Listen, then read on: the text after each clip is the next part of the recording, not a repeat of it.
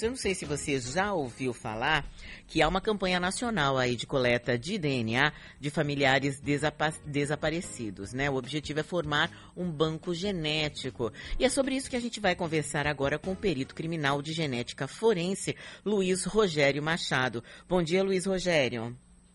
Bom dia, Silvana. Luiz, explica pra gente, primeiro, né, o que, que é um banco genético especificamente? Olha só, é, embora pareça novidade, mas aqui nós temos um banco de perfis genéticos, de DNA das pessoas. Uhum. Né, aqui na Bahia já há mais de 10 anos. Então, hoje, é, nós temos o perfil genéticos de DNA de restos mortais ah. sem identificação na instituição. Ah. Então, hoje nós temos assim um, vários perfis genéticos de pessoas que faleceram, mas que não têm identificação armazenados lá certo? Então, uhum. esse seria o banco de perfil genético que nós temos lá. Uhum. E este banco que vai ser criado agora de pessoas vivas vai ser utilizado para fazer uma comparação com essas pessoas que já morreram? Exatamente. Olha, essa comparação nós já fazemos no dia a dia normal, quando as pessoas né, é, estão com algum familiar desaparecido e aí acham que, eles, que ele pode ter vindo a falecer e procuram no ML, e quando chegam lá, eles passam por uma entrevista. Hum. Quando eles fazem uma entrevista e há uma coincidência com o corpo que, que se encontra lá, então a gente já faz essa coleta de DNA. Uhum. Porém, agora, qual é a grande novidade? A novidade é que agora, mesmo que não haja essa coincidência, nós passaremos a coletar de todo mundo que apareça tá? e passe por uma entrevista e haja algum indicativo para a gente coletar.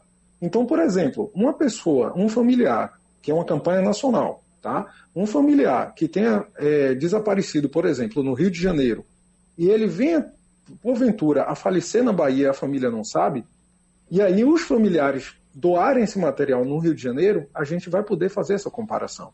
Então, isso não é só no Estado, é no país inteiro. Entende?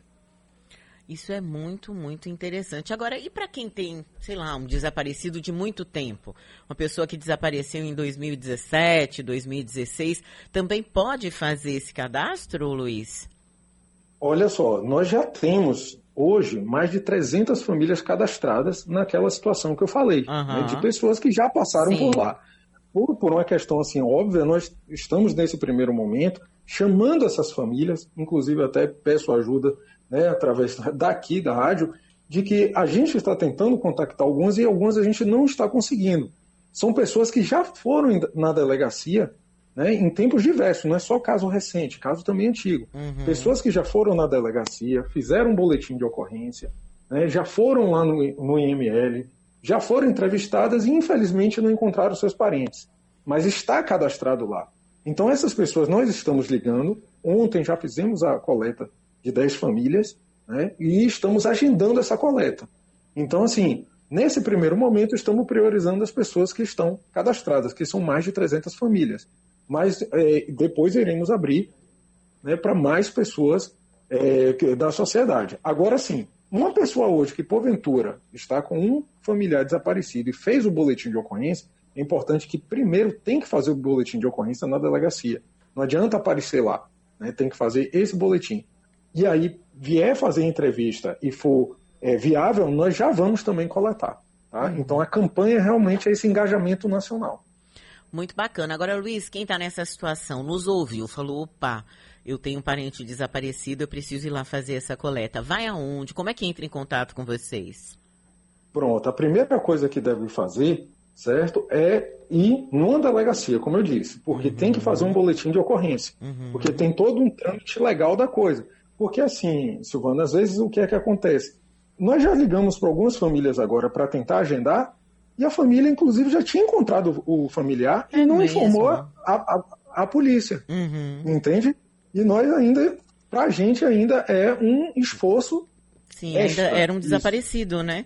É, ainda. Exatamente, um desaparecido, ainda. E então, assim, é necessário que primeiro vá numa delegacia. Aqui em Salvador uhum. você tem a DPP, né, que é a Delegacia de proteção à pessoa, que é uhum. ligado ao departamento, é ao DHPP, e lá será vai receber um documento que será encaminhado para lá, para o IML, para poder fazer essa entrevista e a coleta. E no interior, Luiz?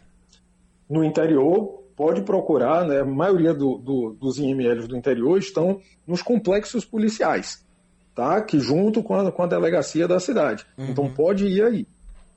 Pode ir aí que, que eles estão preparados. Tá certo. Quero agradecer aqui Luiz Rogério Machado, perito criminal de genética forense, que conversou com a gente aí sobre essa campanha nacional de coleta de DNA de familiares de desaparecidos. Luiz, muito obrigada, viu? Bom trabalho para vocês. Ok, obrigado. Eu que agradeço a oportunidade, Silvana.